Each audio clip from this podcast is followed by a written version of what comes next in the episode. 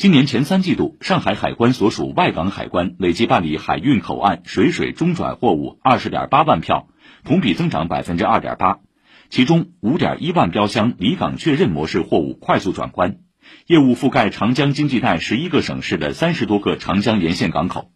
所谓离港确认模式，是指进口水运转关货物在确认内河船名、航次和理货完成后，准予在进口口岸离港申报，收到可离港回执后，货物即可离港起运至目的地。